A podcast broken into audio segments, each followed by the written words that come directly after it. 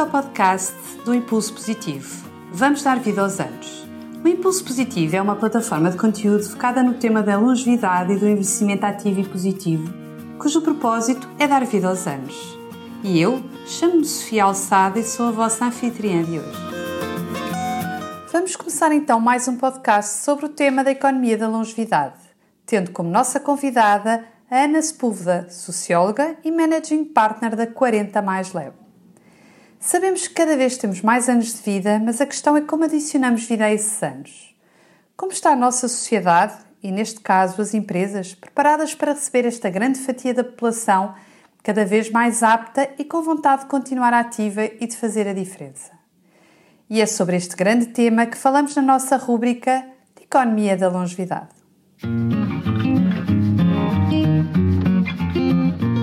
Olá a todos, bem-vindos a mais um podcast da Economia da Longevidade com a Ana Sepúlveda. Hoje trazemos Céu Mateus, professora de Economia da Saúde na Universidade de Lancaster, no Reino Unido.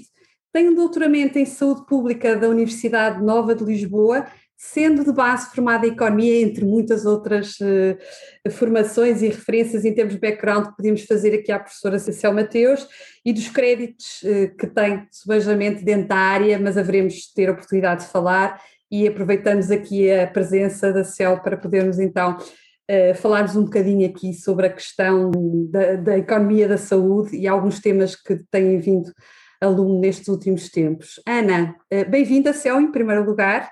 Ana, dou-te aqui a, a palavra Olá, para começar. Sofia Céu, é um prazer tê-la aqui, é um prazer até pelo trabalho que está a desenvolver na Nova, que vai ser tema desta nossa, desta nossa conversa, ou seja, fico, fiquei francamente contente de saber que estamos a criar um Activate Index, do qual eu tenho também feito aqui bastante divulgação. Estamos a criar uma versão portuguesa, que eu acho fundamental, mas a minha primeira pergunta da praxe é sempre, fala-nos um bocadinho de si. É, o trabalho com, com o Pedro Pita Barros e com a Chegares à Edina Nova tem todo um historial por trás, portanto conhecemos um bocadinho aqui quem é a Céu Mateus, esta portuguesa a dar cartas no Reino Unido, claramente. Olá Sofia, olá Ana, boa tarde, muito obrigada pelo convite para estar uh, aqui convosco. Bom, Céu Mateus, eu, como a, a, Sofia já disse, sou, sou licenciada em Economia, depois fiz um mestrado em Política Social Europeia, estive no Reino, eh, no Reino Unido, na altura em Bath, depois também estive na Dinamarca, estive em Portugal com colegas estrangeiros, trabalhei alguns anos no, no Instituto de Gestão Informática e Financeira da Saúde, que entretanto desapareceu e deu origem à, à CSS. Fui para a academia, estive muitos anos na Escola Nacional de, de Saúde Pública. 14, não é? Depois, 14, 14. Depois, em 2014 também fui, pronto, fui para, o, fui para o Reino Unido e sou presidente da Associação Portuguesa de Economia da Saúde. Há muitos anos que estou envolvida em investigação na área da saúde, embora nunca tenha uh, procurado especificamente fazer investigação sobre este tema, portanto, as coisas foram acontecendo e uh, comecei a fazer investigação uh, envelhecimento ou em grupos etários mais, mais avançados. Um, o projeto, o primeiro projeto que eu, que eu tive nesta área foi um projeto em, em Inglaterra, assim, aquilo que, que eu me lembro melhor, foi um projeto em Inglaterra, foi um, um projeto que tentava perceber qual é que era um, a receptividade que uh, pessoas com uh, mais de 55 anos de idade tinham fazerem a monitorização do seu estado de saúde, portanto, em algumas patologias específicas, através de hum, gadgets ou devices. E, portanto, aquilo podia ser através de telemóvel, podiam ser coisas que apareciam através da televisão, um, não precisava de ser smartphone, portanto, podia ser mesmo aqueles telemóveis mais antigos, ainda só com, com teclado, através de, de, tablets, portanto, e havia diferentes, diferentes programas, diferentes softwares, diferentes formas em que as pessoas mais velhas e os seus cuidadores podiam monitorizar os seus níveis de, de, saúde ou os seus parâmetros clínicos em determinadas patologias, como a doença pulmonar obstrutiva crónica, diabetes, um, hipertensão, reportavam. É? Depois, do outro lado, estaria o médico, o enfermeiro, que uh, observava os resultados, portanto, e a periodicidade também, também variava e que dava feedback se algum parâmetro uh, gerasse um, um, alerta. Pronto. Havia também vídeos, pronto, havia, havia diferentes combinações de, de, tecnologias de forma a que as pessoas uh, se sentissem acompanhadas na monitorização do seu, do seu estado de saúde. Pronto. E depois, a partir daí, fui tendo mais interesse por esta área, pronto, não especificamente só pelo tema, mas também porque conseguia transportar para aqui outras coisas que já, outras experiências de investigação que já tinha e que me faziam sentido nesta, nesta área. Pronto, se calhar também por estar a chegar mais perto deste escalão etário, já podia começar a entrar nos estudos, não é? Também quero perceber o que é que me vai acontecer. Completamente. Nós não é? cada vez mais olhamos nesse, nessa ótica. O que é que me espera? Como é que eu sou percebida pelos outros, não é? Portanto, porque também, pronto, uma pessoa ao, ao, ao ver o que é que existe, não é? também tem uma ideia de como é que os outros a percebem. Pronto.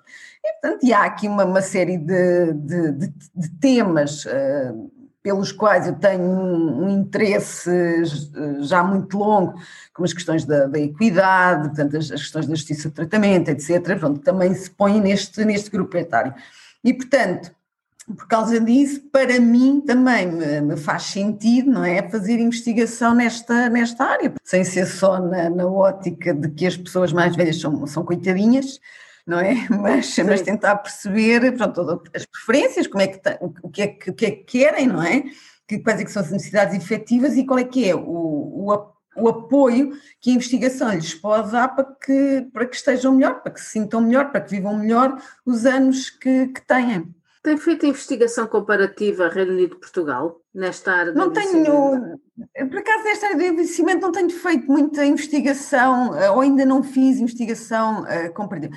Isso não quer dizer que eu não comparo ambas as realidades, não é? Pronto, pois era aí que eu queria chegar, era mais do que a investigação, era essa, é essa possibilidade de, ao, de, à comparação que, que eu Exato. porque pronto, embora esteja no Reino Unido, continuo a vir com, com muita frequência a, a, Portugal, tenho muita sorte, tenho muitas pessoas já com acima dos 75 anos na, na família, a maior parte é já acima dos 80, e portanto nesse aspecto tenho muita sorte em poder observar o que se passa em, em Portugal.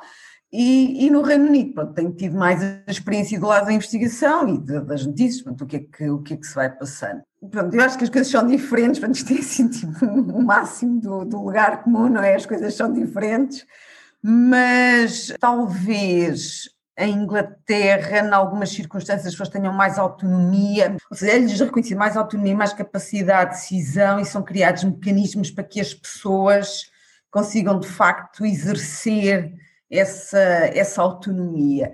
Eu muitas vezes em Portugal tenho, pronto, mas isto não, não, se passa só na, na área do envelhecimento, tenho às vezes a, sensação que há uma, uma tentativa de substituição na é? capacidade de decisão das pessoas por, ou por outros agentes, ou pelo Estado, etc., é? em que as pessoas não são, não são os melhores decisores nas suas causas e, portanto, é preciso haver alguém que decida.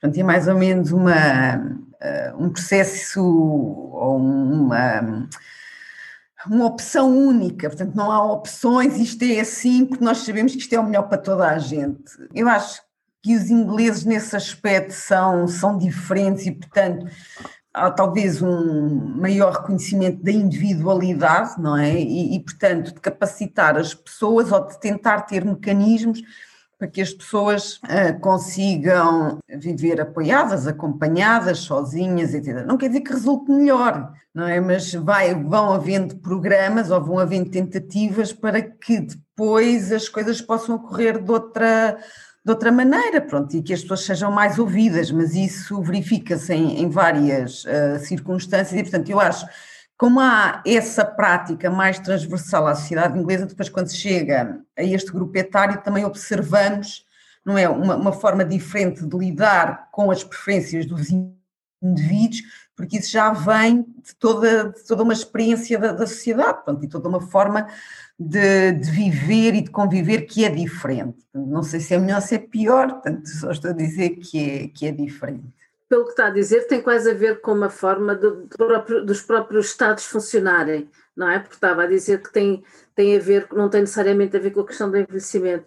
Mas acha que a forma como no Reino Unido se encara o envelhecimento e a forma como aqui se encara o envelhecimento são de facto fatores suficientemente distintivos desta diferença de tratamento, ou seja, mais ou menos uh, paternalista, nós temos uma visão ainda, do ponto de vista da economia da longevidade, temos uma, ainda uma visão bastante negativa do envelhecimento, que não é essa a visão que, que o governo uh, do Reino Unido tem, é? por isso é que também estava a fazer esta pergunta. Há uma visão diferente, mas eu acho que isso de facto é transversal a todos os grupos etários e que tem a ver com, com a forma como o indivíduo é visto e, portanto, em que as, em que as pessoas, pronto, os cidadãos do modo geral devem ser ouvidos nas decisões que lhes dizem respeito devem ser respeitados por causa disso. Aquilo que eu acho que acontece muitas vezes no Reino Unido pronto, e noutras, noutras áreas é, é uma sociedade que reconhece que há discriminação e injustiças, não é? E, e portanto, aquilo que, que se passa é que tem mecanismos, ou procura ter mecanismos para lidar com essas situações. Em Portugal, nós tendemos a não reconhecer nem discriminação, não é? nem, nem injustiças sociais, seja de que forma for. E, portanto, eu acho que isto está na raiz, não é? De muitas abordagens diferentes que existem para situações idênticas em cada um dos países. Eu não, não, não, não creio que os ingleses respeitem mais a individualidade das pessoas do, do que os portugueses, ou que respeitem mais a liberdade. Não são situações desse tipo. São, de facto, um, conjuntos de regras sociais a que as pessoas, ou de convivência social a que as pessoas consideram que estão bem, não é? Que são muito, muito diferentes e, portanto, há uma exigência diferente em, em Portugal e em Inglaterra, e, e por, os ingleses reconhecem mais não é? e são mais agradecidos àquilo que o Estado lhes dá do que aquilo que os portugueses fazem. E isto é uma grande diferença na atitude. E eu não, não, nunca tinha percebido isto até estar agora a viver em Inglaterra. Já tinha vivido em Inglaterra há, há muitos, muitos anos, portanto, num, num contexto muito diferente. E, de facto, eu acho que é preciso alguma experiência e, e alguma maturidade para nós depois percebermos as nuances da, das coisas. E é muito diferente ser estudante ou a, a pessoa mudar-se para um país já a meio da carreira, pronto, e, e transformar a vida de, uma forma uh, mais ou menos uh, radical. E, portanto, os ingleses agradecem imenso ao Serviço Nacional de Saúde, agradecem imenso portanto, aos serviços públicos que vão tendo disponíveis, e, e, não é porque esses serviços sejam extraordinariamente bons, não é? Portanto, é porque hum, acham que de facto que são serviços válidos e valiosos que lhes são fazem a diferença na vida deles, não é? Uh, postos ao dispor, exato, eles fazem diferença na vida deles e, portanto, reconhecem esse valor. Portanto, eu não acho que o Serviço Nacional de Saúde inglês seja muito melhor, ou que se quer que seja melhor, que o Serviço Nacional de Saúde português. Portanto, não tenho dúvidas nenhumas que o nosso Serviço Nacional de Saúde em Portugal é melhor que o Serviço Nacional de Saúde em Inglaterra. Agora, os portugueses, nós criticamos, não é? Muito o nosso Serviço Nacional de Saúde. Os ingleses também criticam, mas hum, reconhecem eh, mais e, e, e, vocalizam mais o reconhecimento que têm ao Serviço Nacional de Saúde, não é? Pronto. portanto, isto acontece em várias, em várias circunstâncias e, e de facto são, são sociedades diferentes. Portanto, eu acho que tenho a sorte em poder hum, experienciar as duas, as duas realidades.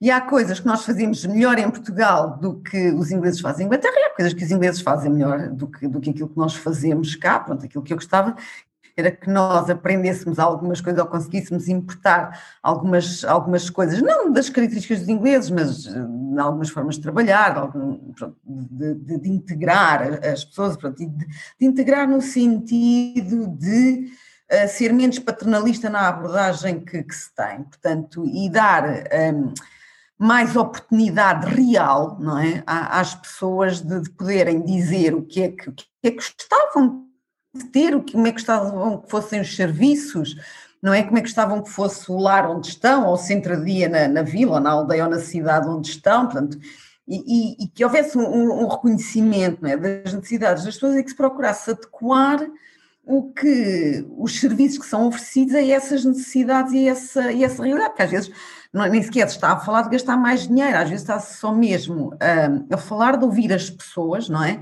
E de tentar adequar aquilo que, que se lhes um, põe ao dispor para ser uma coisa que efetivamente elas uh, sintam que, que, precisam e que vai de acordo àquilo que, que, que necessitam. Isso acontece em Inglaterra?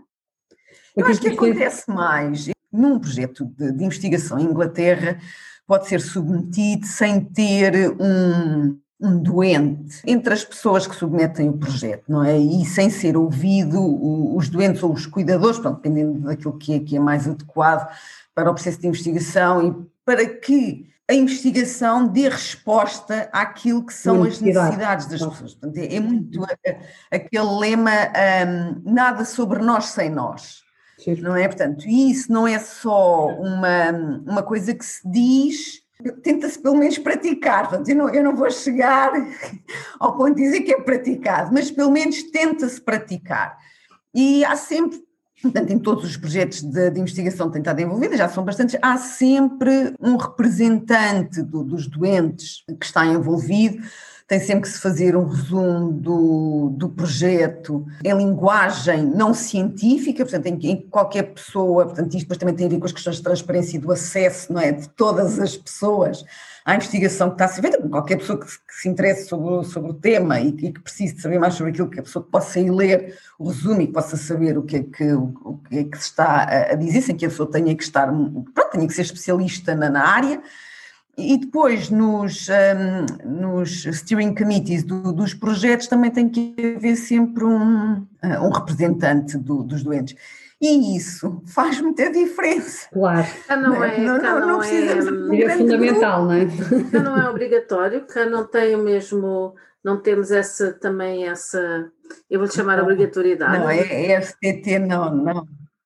Não, não, a FCT não, não, não pede isso. Portanto, eu estou a falar de financiamento uh, por instituições públicas, não é? Portanto, uh, organismos públicos sim, que sim, são, sim. são financiados através de impostos, etc.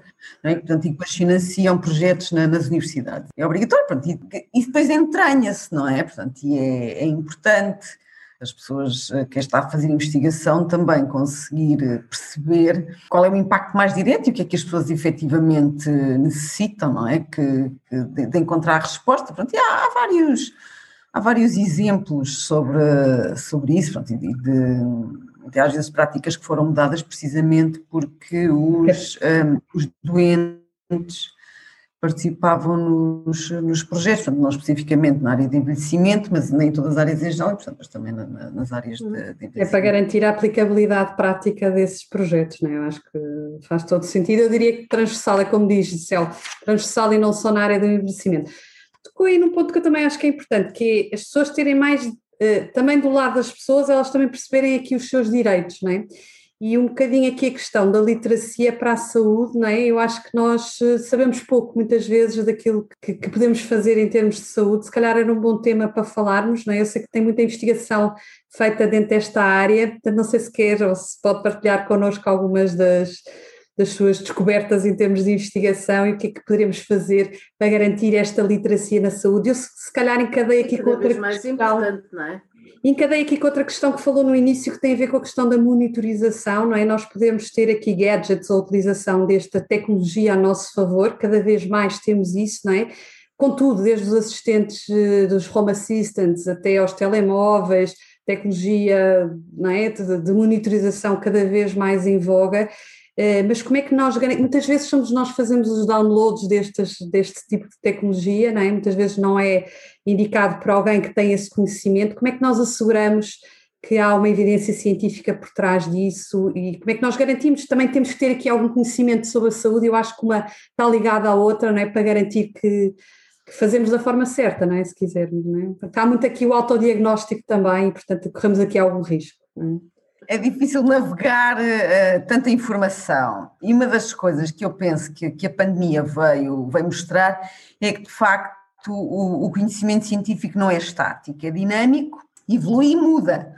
Não é? Portanto, e é, e é preciso a, a pessoa a perceber que por uma coisa estar certa ontem, não quer dizer que esteja certa hoje, isso não quer dizer que os resultados de ontem tivessem todos errados, não é? Portanto, aquilo que se sabia ontem facto estava certo à luz do conhecimento que se tinha. Agora, aquilo, pronto, como o conhecimento também um, vai aumentando, não é? Portanto, um, uh, aquilo que sabemos também se vai uh, modificando. E isto é, é de facto uma, uma questão muito pertinente no mundo das tecnologias digitais, a que cada vez mais pessoas têm acesso e onde é muito difícil nós conseguirmos uh, perceber qual é que é qual é que é o rigor da informação que está subjacente aos apps, algoritmos, coisas que, que vamos uh, fazendo download da internet ou que vamos consultando na, na internet. Porque, de alguma forma, uh, nós começámos a conviver com a internet a achar que o que estava na internet era tudo verdade. Exato. Não é? Portanto, aquilo era um sítio maravilhoso, porque era como se fosse uma, uma magnífica enciclopédia que estava ao acesso, portanto, estava, estava ao nosso acesso, literalmente na ponta dos dedos, e portanto aquilo era, era só, era tudo verdade. Um, e, e, não é. Temos hoje em dia muita, muita evidência sobre notícias falsas, e as notícias falsas são sobre todas as áreas. Não são só sobre questões políticas, são também sobre questões de, de saúde sobre hábitos, costumes, tanto tudo, tudo, não é? E isso torna difícil nós conseguirmos ter a certeza que as aplicações que estamos a utilizar de facto têm subjacente, não é? Portanto, têm incorporado a melhor evidência científica que existe sobre aquele tema. Pronto, ao mesmo que o tenham incorporado hoje, não é? se depois alguma coisa muda passados seis meses, nada nos garante que aquela aplicação atualizada à luz do novo conhecimento que, entretanto, foi, foi produzido. Não há regulação, e eu acho que é, que é preciso as pessoas terem essa noção, não há regulação do conteúdo das apps, não é? Hum. Portanto, da, das aplicações que estão ao nosso dispor para tablet. Mesmo nesta área de saúde, que é não, não, não há regulação nenhuma, nenhuma, não há regulação nenhuma. E, e é uma coisa que é muito difícil um, vir hum, a haver regulação porque são todos os dias produzidas centenas, não é? Os ministérios, portanto, não é o nosso Ministério da Saúde, os Ministérios da Saúde em qualquer país têm dificuldade em fazer o. em dizer, pronto, estas são boas, as outras não são boas, não é? Uhum. Pronto, porque, porque quer dizer, como, como é que podem fazer isso? Não é? Portanto, isso, isso, porque aquilo não é, quer dizer, são, são aplicações informáticas, têm informação na área da saúde, mas não são medicamentos, nem são dispositivos médicos. Não é? Pronto. Como se e, OTCs, e a responsabilidade de fazer o download, porque as OTCs são isso é, isso é regulado, não é? claro. Portanto, eu não tenho problema nenhum em ir à Sim. farmácia comprar um medicamento, não é? Não sujeito a receita médica, porque sei que há todo um processo Até lá uh, chegar, de é? regulação e regulamentação até lá chegar que é muito, muito forte. Portanto, e aí não, não, eu não, não tenho problema nenhum. Pronto. Então, estou a falar de medicamentos, ok? Então, não estou a falar de coisas que não uhum. são medicamentos, porque aí sim, já estamos sim, exatamente sim, nas mesmas circunstâncias, não é? Que, que, que, estamos na, nas aves. Portanto, são coisas que não são reguladas, mas não são reguladas, não são medicamentos. Pronto, e aí fica muito ao critério das pessoas. E isto, um, porque é que é difícil? Pronto, é difícil fazer regulação, pronto, são, são centenas que são produzidas uh, todos os dias no mundo pelos mais variados grupos. Podem ser, os grupos podem ser pessoas individuais, podem ser grupos de investigação, podem ser grupos com fins comerciais, podem ser empresas, quer dizer, pode, podem ser qualquer, não é? Pode ser um engenheiro informático, quer dizer, pode ser um curioso da informática que consiga fazer uma app, pode ser, portanto, qualquer pessoa consiga fazer uma app e que lhe ponha um nome mais ou menos apelativo e dizer, portanto, isto é muito bom para a sua saúde, muitas vezes as pessoas, de facto, acham, acham que sim, pronto, e temos N exemplos disso, não é? Portanto, as pessoas, por exemplo, podem ter medo das vacinas, mas se houver alguma coisa na televisão que é anunciada, não é? Assim, tome, tome este medicamento que faz muito bem e que é, não sei, que, que vai dar 5 anos de vida às pessoas, portanto, e aquilo... Está tudo a tomar. Estamos aqui com a parte emocional, exato. Exato, e são coisas muito diferentes, não é? Pronto, e, e, e, quer dizer, nós, enquanto utilizadores, até que ponto é que nós reconhecemos que temos um conhecimento limitado para tomar determinadas decisões, não é? Pronto, porque isto depois aqui joga com outros, com outros fatores, pronto, e de facto tentar perceber hoje onde, onde é que está a evidência, o que é, que é informação rigorosa, não é uma, uma tarefa fácil, pronto, há várias, porque há várias coisas, mesmo em relação à longevidade, estilos de vida, etc., que são uh, coisas da moda, não é? Pronto, e que são, são atividades uh, lucrativas, atividades económicas, serviços, etc. Portanto, têm toda a legitimidade de existir, sempre existiram e que vão mudando de nome. Sim, porque reparem, quer dizer, nós uh, hoje já não se fala em, quer dizer, fala-se em dietas, mas já não é bem em dietas, não é? É o bem-estar. Tudo aquilo que está à volta do bem-estar e do wellness é muito diferente daquilo que eram as, a, a apresentação da, da, necessidade de fazer dieta, não é? Quando, quando começaram os, os grupos tipo Weight Watchers na década de 70 ou uma coisa assim, não é? Portanto, são coisas muito diferentes em termos da forma como são apresentados ao público, não, mas depois claro. Mas o propósito é o mesmo e o que se pretende são, são coisas muito, muito parecidas. E isto tem, tem a ver muitas vezes com o facto de nós termos muita confiança naquilo que sabemos. O que não é mau, o que não é mau, mas também temos que aprender a duvidar das coisas onde não sabemos tanto. E perceber que não é por estar na internet ou não é por, por haver uma pessoa famosa ou influencer, não é? como, como agora é uhum. mais, mais frequente a fazer um, a publicidade ao produto A, B ou C, que aquilo de facto uh, tem aqueles efeitos. Pronto, é difícil, eu não tenho aqui uma, uma resposta, não é? Portanto, mas Porque a questão é como é que nós garantimos que a informação é correta, se calhar com uma boa literacia na saúde, não é? é eu acho que a solução não passa por, da, da é, conversa, não é? é? Eu acho que a solução passa por quem, por quem lê a informação, não é? É, é que a questão não é tanto quem lê a informação, a questão é, é preciso ir um bocadinho mais além, é que de hum. facto já, já não é só ler e a pessoa duvidar do que está a ler, não é? Ter crítica em relação à informação que está a ler. Portanto, já não, o, o ler não é o suficiente, porque muitas vezes é precisamente essa capacidade, ou seja, é o facto de nós conseguirmos ler, não é? E ainda bem, e de, em média, as pessoas terem níveis de instrução mais elevados, que lhes dá uma maior confiança na informação que estão a ler. E, portanto, e isto, e é isto precisamente que cria parte dos problemas, não é?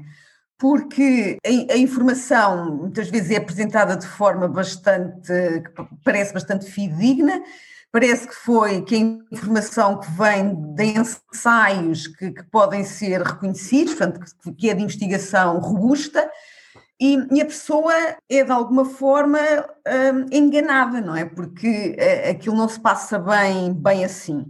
Portanto, nada daquilo é, é claramente mentira, ok? Uhum mas não quer dizer que se possa, a partir daquela informação, concluir o que está a ser concluído, que aquilo seja evidência robusta para aquilo que se está a dizer. E isto é muito diferente e torna-se cada vez mais difícil, atendendo ao cada vez maior, hum, atendendo à cada vez maior facilidade que há em, em publicar informação. Pronto, eu não estou a dizer em uhum. publicar resultados de investigação, estou a dizer em publicar informação e em fazer parecer que de facto foi, que foi feita investigação acerca do assunto e depois diz, ah, porque nós agora fizemos isto e tivemos ali 12 pessoas e os resultados destas 12 pessoas foram fantásticos e portanto agora se em vez de 12 nós tivermos 12 milhões, isto vai, vai se um, vamos observar exatamente a mesma coisa, e não é assim. E é preciso perceber, eh, perceber onde é que estão as nuances, e não é fácil, preciso ser crítica em relação à informação que, que se está a ler. Minha sugestão é utilizar o menos possível, é isso. Ia perguntar qual era a sugestão, utilizar o menos possível. Eu lembro-me que, que, na altura, na altura, quando escreveu o artigo para o Impulso Positivo, quando tínhamos a relação com o público, uma das coisas que disse foi da, relativamente aos 10 mil passos, né, que é muito uma prática por um lado é bom, né? as pessoas que andam 10 mil passos também não nos faz mal nenhum. Esse é um bom exemplo de que, que não, não tem mal. Mas podia ter, né? e que vem de uma de uma campanha, não é? Na verdade, não sei se quer contar, porque eu acho que é uma curiosidade engraçada e eu acho que as pessoas andam muito aí com os 10 mil passos, não é? Na verdade. Mas eu acho ótimo os, os 10 mil passos, portanto, embora não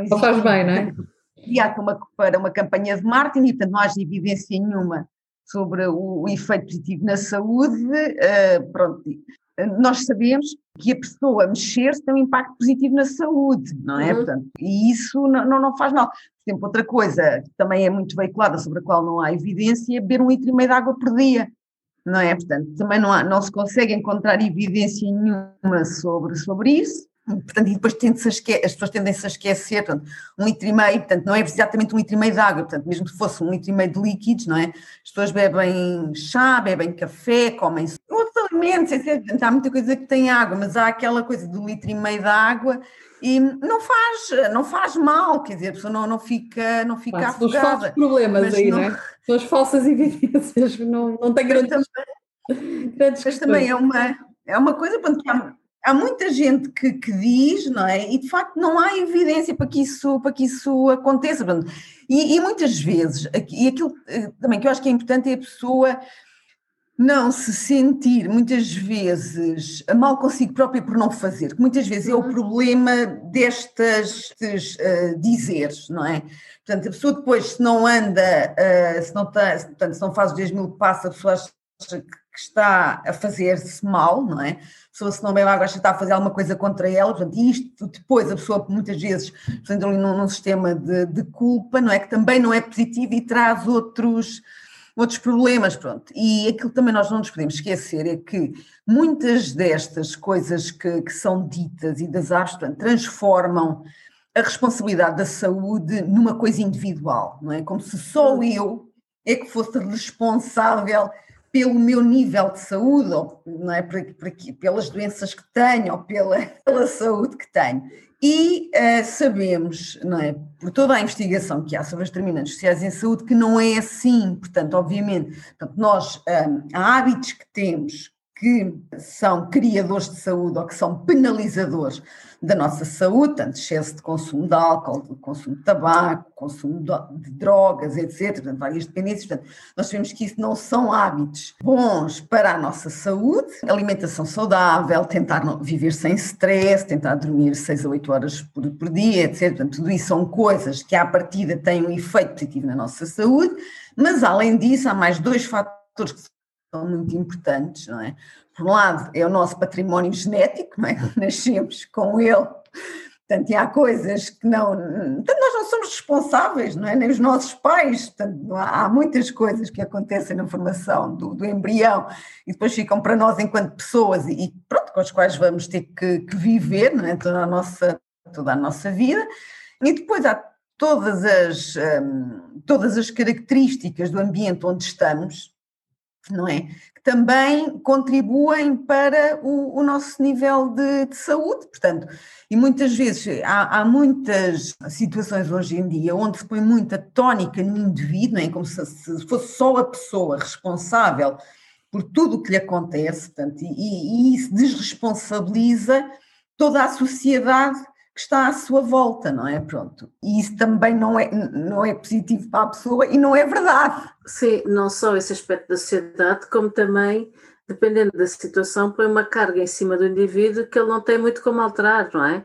Nós tivemos aqui já uma conversa com, com outra entrevistada em que ela falava exatamente isso, quer dizer, é preciso, do ponto de vista de comunicação, temos um pouco em atenção à imagem que estamos a passar do, das pessoas mais velhas e do envelhecimento, que não é a saúde não é, não é propriamente só uma questão de mérito, no fim, o que o Céu está a dizer é exatamente a mesma coisa, não é? Claro. Não sei se queres fazer uma pergunta, Sofia. Queria, queria já agora uh, falar um bocadinho aqui sobre o Covid, que eu acho que é tema, não é? Portanto, há claramente dificuldades trazidas pelo Covid aqui neste tema, não é? Quer pela lógica da discriminação, que eu sei que também é um tema que tenho trabalhado, mas também há, há, há grandes desvantagens, não é? Mas, mas calculo que haja também algumas vantagens de, desta nova, desta situação, mas não seja de repente olharmos para, para dentro de nós e percebermos também o que é que podemos fazer eu li também nos seus estudos que as pessoas também começaram a fazer atividades mentais, não sei se era se começaram a fazer, se reforçaram uh, os jogos e as atividades começaram a fazer até para eludir um bocadinho o tempo, não é? Porque estavam muito mais tempo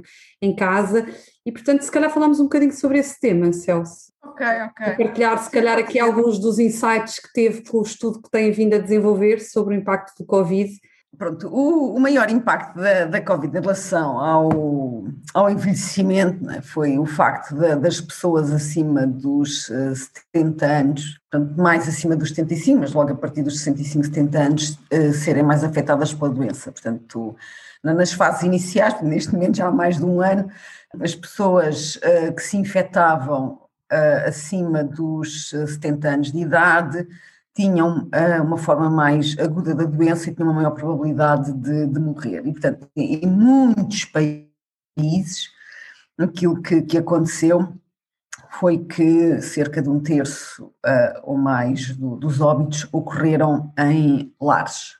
pronto, onde havia uma, uma grande concentração de, de, pessoas de idade, onde se infectaram uh, praticamente todas as pessoas que moravam nessas, nesses lares, nessas residências, uh, e portanto, e muitas vezes um, com uma apresentação relativamente assintomática no início, portanto, quando era detectado, as pessoas depois morriam em, em uh, numa percentagem muito, muito elevada.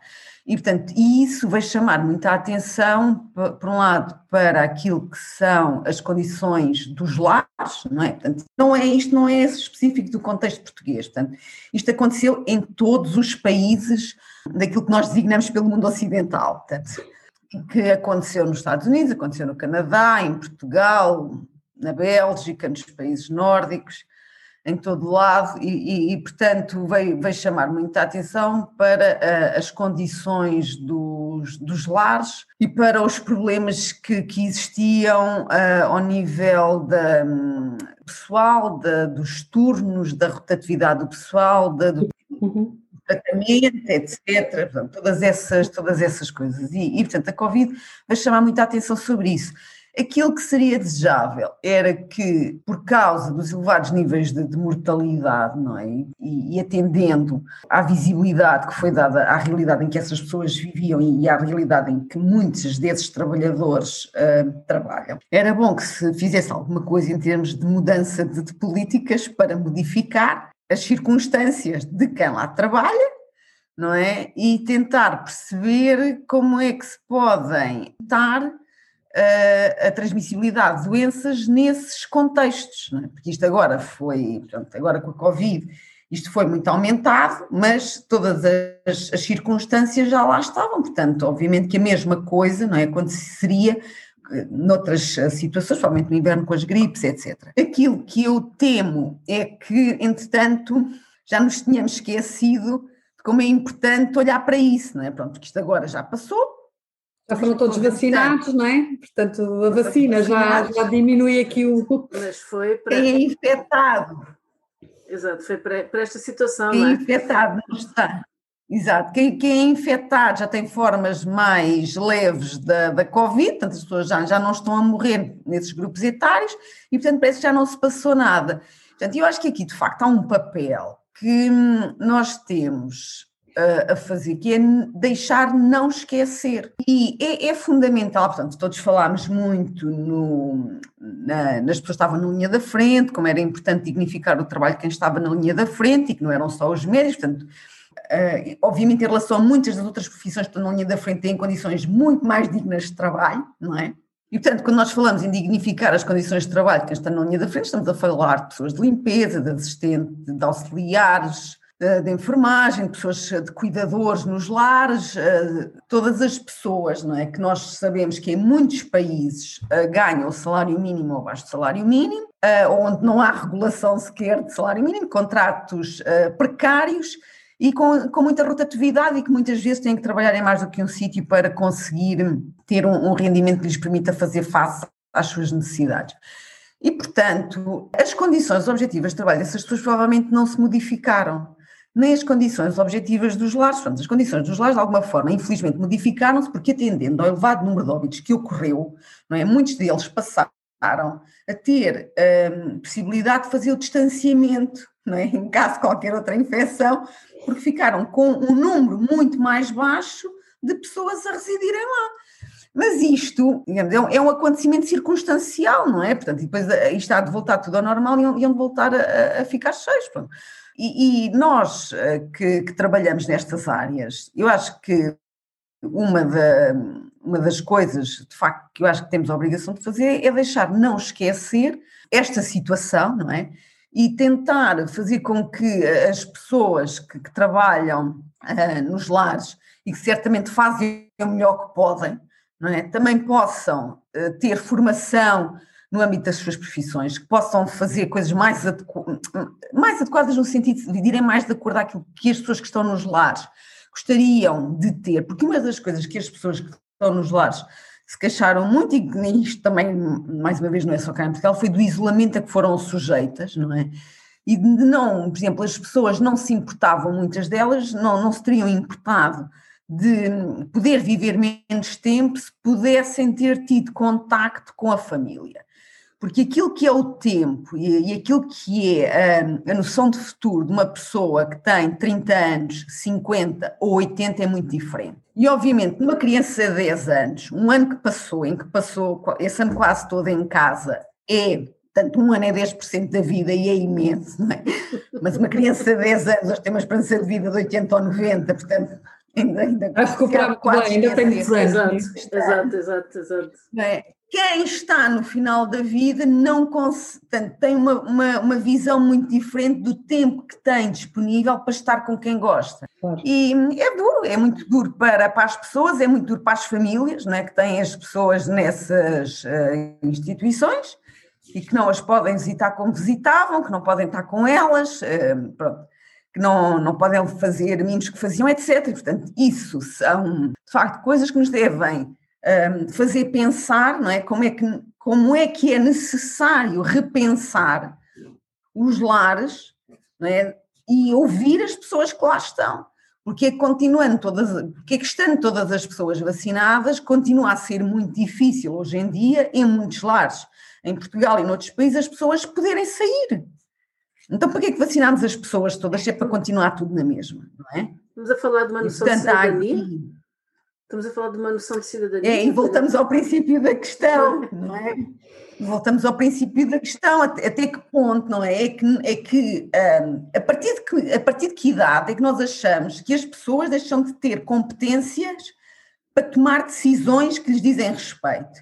Porque em relação às crianças, nós temos isso muito claro, não é? Portanto, esse menor até aos 18 anos, portanto, 17 anos e 364 dias, não tem competências para uma série de coisas, 18 anos e um dia passa a ter competências para muito. Pronto, já, já tem, não é? Pronto, e, mas isso é muito claro. Mas em relação às pessoas mais velhas, pronto, obviamente que eu sei que há aqui outros, outros gradientes, não é? As pessoas claro. não têm um, problemas cognitivos, não é? Porque é que as pessoas não podem ter capacidade de tomar decisões. Ok? Uhum. Pronto. E de facto, uma das coisas que nós devemos pensar em, em relação aos, aos lares é hum, porque é que têm que funcionar exatamente daquela maneira, não é? Porque é que tem que ser só o one size fits all, não é? Porque é que eu percebo do ponto de vista do pessoal que tenha que haver alguma uh, organização em termos de, de, rotinas, não é? Mas uh, as instituições não existem só para quem lá trabalha, as instituições existem para dar respostas às necessidades de quem lá está. Então, como é que nós podemos fazer isso melhor? Portanto, mas sem ser uh, a menosprezar e a desvalorizar também quem lá está, não é? Portanto, não, não é isso que eu quero. Não, elas existem. em relação ao que estou a. Exato, a elas existem pelas pessoas que lá estão, não é? Não pelas que lá trabalham. Eu acho que é um problema de oferta e de procura, não é? O problema é que, como há mais procura do que oferta, eles impõem as regras. No dia em que isto se alterar, não é? porque infelizmente eh, o que temos é falta de lares não é, para as necessidades da população. Eu acho que tem que ser criadas eventualmente novas soluções que estão a ser criadas, não é? Com sim, sem dúvida. De, eu, é, de formas. passa sim, também, sim. sim, mas eu acho que passa também pela uma coisa que, que a Céu referiu que tem a ver com a capacitação de quem trabalha. A nossa ministra do Trabalho, na altura, logo, logo, logo no princípio da, da pandemia, tentou fazer isso, ou seja, tentou, numa primeira fase, fazer aqui algum trabalho de dignificação e de sensibilização. Porquê? Porque nós temos uma escassez, não sei como é que é a Inglaterra, mas cá em Portugal temos uma escassez de gente a trabalhar como cuidadores formais, que as pessoas não querem. Não, Inglaterra. Querem, não querem por N razões, não querem. Mas há. Sabe, não é? Também, não é? Falta de formação, tem Sim, Inglaterra não é só isso, não... Mas há outro tipo não é reconhecido, não é? Não, tens várias questões.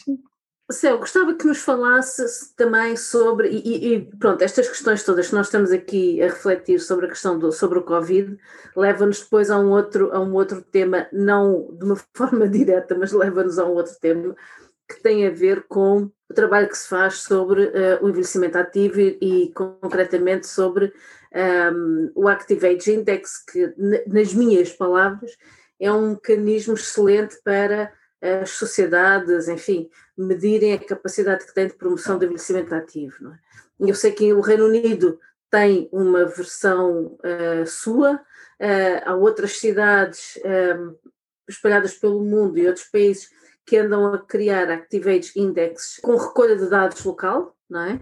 Um, mas gostava que nos falasse um bocadinho sobre isso, sobre o trabalho que tem vindo a fazer na Nova com, com o Pedro Pita Barros e com o professor Asgar Zaidi, no sentido de, de facto, criar um, uma ferramenta que, do meu ponto de vista, é fundamental para Portugal, que é termos o nosso próprio Active Age Index, não é? Isto é um trabalho uh, que eu aproveito para agradecer o, o, financiamento da Embaixada Inglesa em Portugal, portanto, foi uma, uma pequena bolsa de seed money que nos permitiu fazer a, a recolha de dados isto envolve o professor Asgar, hum, eu e o professor Pedro Pita da, da Universidade Nova de, de Lisboa.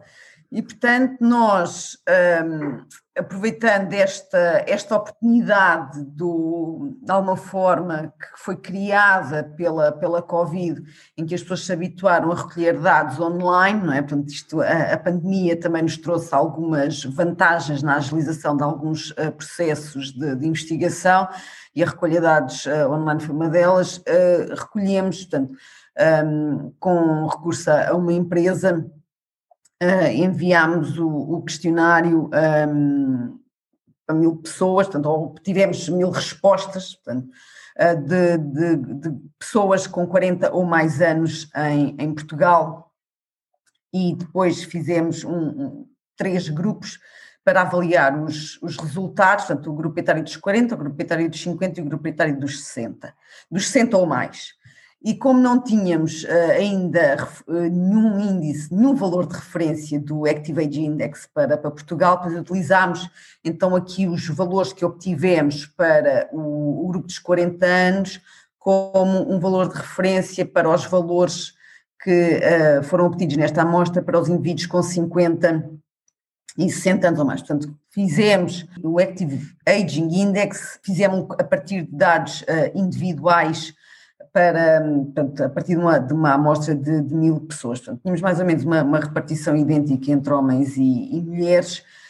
E um, aquilo que, que observámos foi que nestes grupos etários, o, o Active Aging Index que nós uh, obtivemos era idêntico quando ajustávamos para o facto das pessoas trabalharem ou não trabalharem. Portanto, se as pessoas não não trabalham, parece que as pessoas 60 ou mais anos são menos ativas, mas depois quando retiramos a variável relativamente a estar ou não estar no mercado de trabalho, fica uma distribuição muito, muito idêntica para todos os, os grupos etários.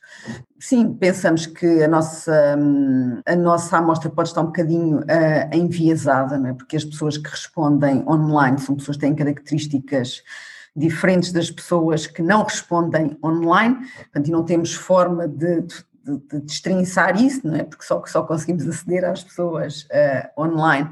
E, e, portanto, e também aplicámos o questionário durante um, ehm, a Covid, portanto, ainda as pessoas tinham estado em, em confinamento e aquilo que percebemos foi que um, as pessoas com 40 ou mais anos, que é, que é a nossa amostra, não, não, houve um grande impacto, pelo menos as pessoas que nos responderam, não, não tinha havido um grande impacto no seu, no seu nível de saúde. As pessoas, pronto, restringiram os contactos sociais, ficaram um pouco mais em casa, mas também um, reportaram que liam mais, que faziam mais jogos de cartas, jogos de, de sudoku, palavras cruzadas, etc. E, portanto, com exceção das, das pessoas sentirem-se mais ansiosas, o que não é de menos, não notamos uh, grandes impactos na, na saúde, porque apesar de haver menos um, relações, menos interações sociais, as pessoas continuaram a, a, a, reportar que se sentiam amparadas, não é? Pronto, que sentiam de alguma forma algum contacto com, com os familiares. Eu acho que uma, uma da, das vantagens um, da Covid pronto, em nos ter acontecido neste momento foi ter permitido em muitas circunstâncias as pessoas recorrerem Zoom, WhatsApp, Teams, portanto, coisas em, em que permitiam eh, as pessoas verem-se. Portanto, não, não, não substitui uh, o contacto, não é?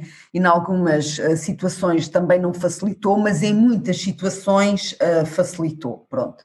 E, e, portanto, a facilidade de comunicação e, e eu acho que de alguma forma permitiu que as pessoas não se sentissem tão isoladas, como certamente se terão sentido é? em 1918, quando foi a a gripe espanhola, pronto, em que não, não havia nada disto e também não, não ficou nada para contar, ou ficou pouco, não, é? não ficou nada, não ficou, não ficou nada, é um exagero, mas que houve muito menos coisas eh, contadas do isolamento que, que as pessoas passaram nessa, nessa altura, porque agora nós também temos que, que ver de onde é que nós vinhamos, não é? Portanto, toda, toda hum, vinha, portanto, de modo geral, as sociedades ocidentais e as outras também, não é?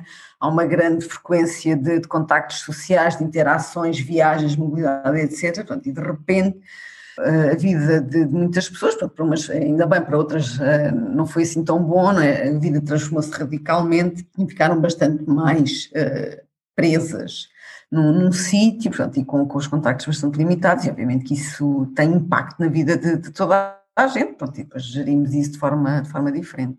Eu fazia uma última, uma última pergunta que é um, da sua experiência de trabalhar com, com a Chegar e com o Activate Index e, e a par, obviamente, desta dos resultados obtidos nesta investigação, qual é para si a importância de um país para Portugal que tem a estatística que tem, portanto não vale a pena repetir, nós temos falado nisso aqui no Impulso Positivo várias vezes, eh, de ter de facto esta ferramenta a funcionar em pleno, ou seja, de nós conseguirmos efetivamente em Portugal aplicar o Active Age Index. Ana, eu vou dizer uma coisa que digo muitas vezes e qualquer dia a gente me está sempre a repetir, não ter ideias novas. Estas coisas uh, são boas se nós, entre aspas, é? se quem tem poder de decisão quiser fazer políticas baseadas na evidência. Portanto, nem toda a informação é conhecimento, não é assim como nem todo o conhecimento é informação.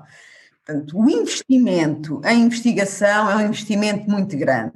Portanto, e, e que eu acho que deve ser valorizado por todos os países que o fazem, porque há aqui uma, uma opção, é? Portanto, quando se dá dinheiro para ser feita investigação, não se está a dar esse dinheiro para fazer outras coisas e, portanto, há um valor que está a ser posto no trabalho que está a ser feito. E, portanto, o que é que nós vamos fazer com os resultados da investigação? Portanto, a investigação não é só para dar emprego a quem está nas universidades, para dar publicações, para fazer doutoramentos, etc. Portanto, também faz isso, mas deve fazer mais. Portanto, a forma como eu vejo, a, a investigação, não só, mas também deve ser para nos ajudar a transformar a realidade com o conhecimento que vamos adquirindo, pronto, e, e, fazer melhor, não é? Portanto, o Active Aging, Aging Index, se for olhado para contribuir, para melhorar as políticas que nós temos para as pessoas mais velhas, eu acho ótimo não é? porque eu acho que esse deve ser o papel da, da investigação, portanto, com os resultados um, que obtemos com a população de um determinado país. É difícil fazer políticas baseadas na evidência, não é porque não existe a evidência, é porque hum, talvez não sejam sempre as políticas mais que dão mais votos ou que se perceba melhor como é que aquilo se pode traduzir numa ação, não é? Mas, mas eu acho de facto o, o maior retorno que uma sociedade pode ter do investimento que faz em investigação é utilizar o conhecimento que é produzido para melhorar não é, as políticas que desenvolve. Nós temos feito isso numa área em Portugal, que é na área das políticas de parentalidade. Não é? Portanto, tudo aquilo que é a licença de parentalidade, o facto de ser obrigatório para os pais, de ser mais tempo para as mães, o facto de se ter prolongado no tempo. Portanto, e são políticas que não foi um. Portanto, um dia alguém chegou e disse: Ah, isto agora a partir da manhã é assim, que eu sonhei esta noite que isto seria fantástico. Não, há evidência, há tantos estudos, há evidência científica que apoia todas que apoia um, essas políticas. Portanto, e em muitas outras áreas. Portanto, esse é um exemplo que eu acho que as pessoas percebem muito claramente, não é?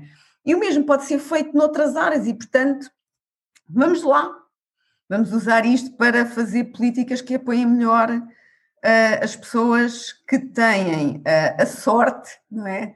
De viver até aos 80, 90, 100 anos em, em Portugal. Tínhamos aqui pano para manga, mas Exatamente. é, já estamos aqui mesmo com uma hora. Não sei se há mais algum conselho que queira deixar, Céu, aqui aos nossos ouvintes relativamente a este tema. Então, se calhar eu faço aqui uma, dentro do que é possível, não é? dentro daquilo que, do muito que falámos, vou tentar fazer aqui um resumo das principais, eh, das principais conclusões, talvez, não tanto tudo o que falámos, das, das, das, principais conclusões que me ficaram. Portanto, fizemos aqui um comparativo entre Inglaterra e Portugal, não é? Sobre, sobre as duas realidades, e eu acho que o que ficou aqui de, de boas práticas é claramente temos, temos aqui a oportunidade de envolver as pessoas nas decisões que dizem respeito. Eu acho que isto é uma boa máxima, uma boa mensagem que ficou. Portanto, adequar os serviços à realidade de quem os utiliza, não é? das necessidades para quem eles são feitos. Nada sobre nós sem nós, não é? Este deve ser o princípio, eh, inclusive, das investigações que são feitas, portanto, envolver as pessoas para quem a, investigação vai beneficiar, no fundo, aqui a investigação deverá existir, a investigação, toda a informação não é conhecimento, era um bocadinho que dizia a, a CEO, não é? E, portanto, a investigação deve servir para ajudar e para transformar a realidade, não é? Para isso é que ela deve existir. E, portanto, sem envolver aqui as pessoas para a qual a investigação é concebida ou, não é? Sem, sem ter aqui um, um correto conhecimento das necessidades, dificilmente se consegue fazer esta adaptação, só com muita sorte, eu diria, não é? Ou com, ou com outros dados que, que não tenham a ver necessariamente com isso. Portanto, claramente aqui envolver as pessoas que, para o qual as coisas são feitas. Falamos também aqui um bocadinho da questão das apps e da questão do autodiagnóstico, não é? a, literacia, a literacia na saúde, portanto a necessidade de termos rigor na informação e naquilo que vamos à procura que é um desafio cada vez maior, não é? O Conselho da Ação, inclusive, foi usem menos apps, não é? E, portanto, se calhar, ou quando as usarem, que venham referenciadas de alguém com credibilidade para o fazer, do médico, de, de alguém que tenha necessidade desse acompanhamento e dessa validação. Cada vez mais temos as apps de monitorização com os nossos médicos, não é? Com, com os profissionais de saúde, e, portanto, que haja esse cuidado porque o que acontece é que não existe regulamentação, eu acho que nós nem pensamos nisso no nosso dia a dia, não é? Portanto, não existe efetivamente uma regulamentação das apps, nomeadamente das apps de saúde, e portanto, cuidado com isso, não é? Cuidado com o que vamos, com o que vamos fazer o que é que vamos utilizar eh, quando, quando se fala deste tema.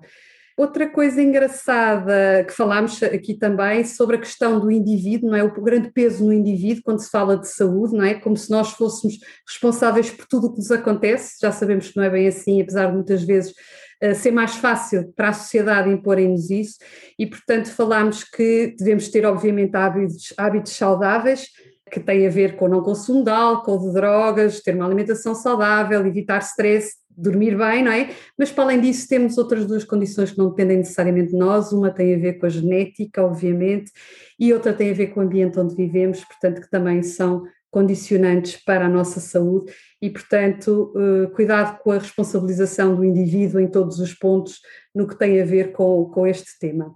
Uma chamada de atenção para os lares, quando falamos do Covid, não é? Aqui muito importante, eh, houve uma, um aumento da, do conhecimento das realidades dos lares, é preciso não esquecer tudo aquilo que veio ao de cima, não é? E, portanto, não esquecer as fragilidades levantadas pelo Covid para que possam efetivamente ser resolvidas e trabalhadas.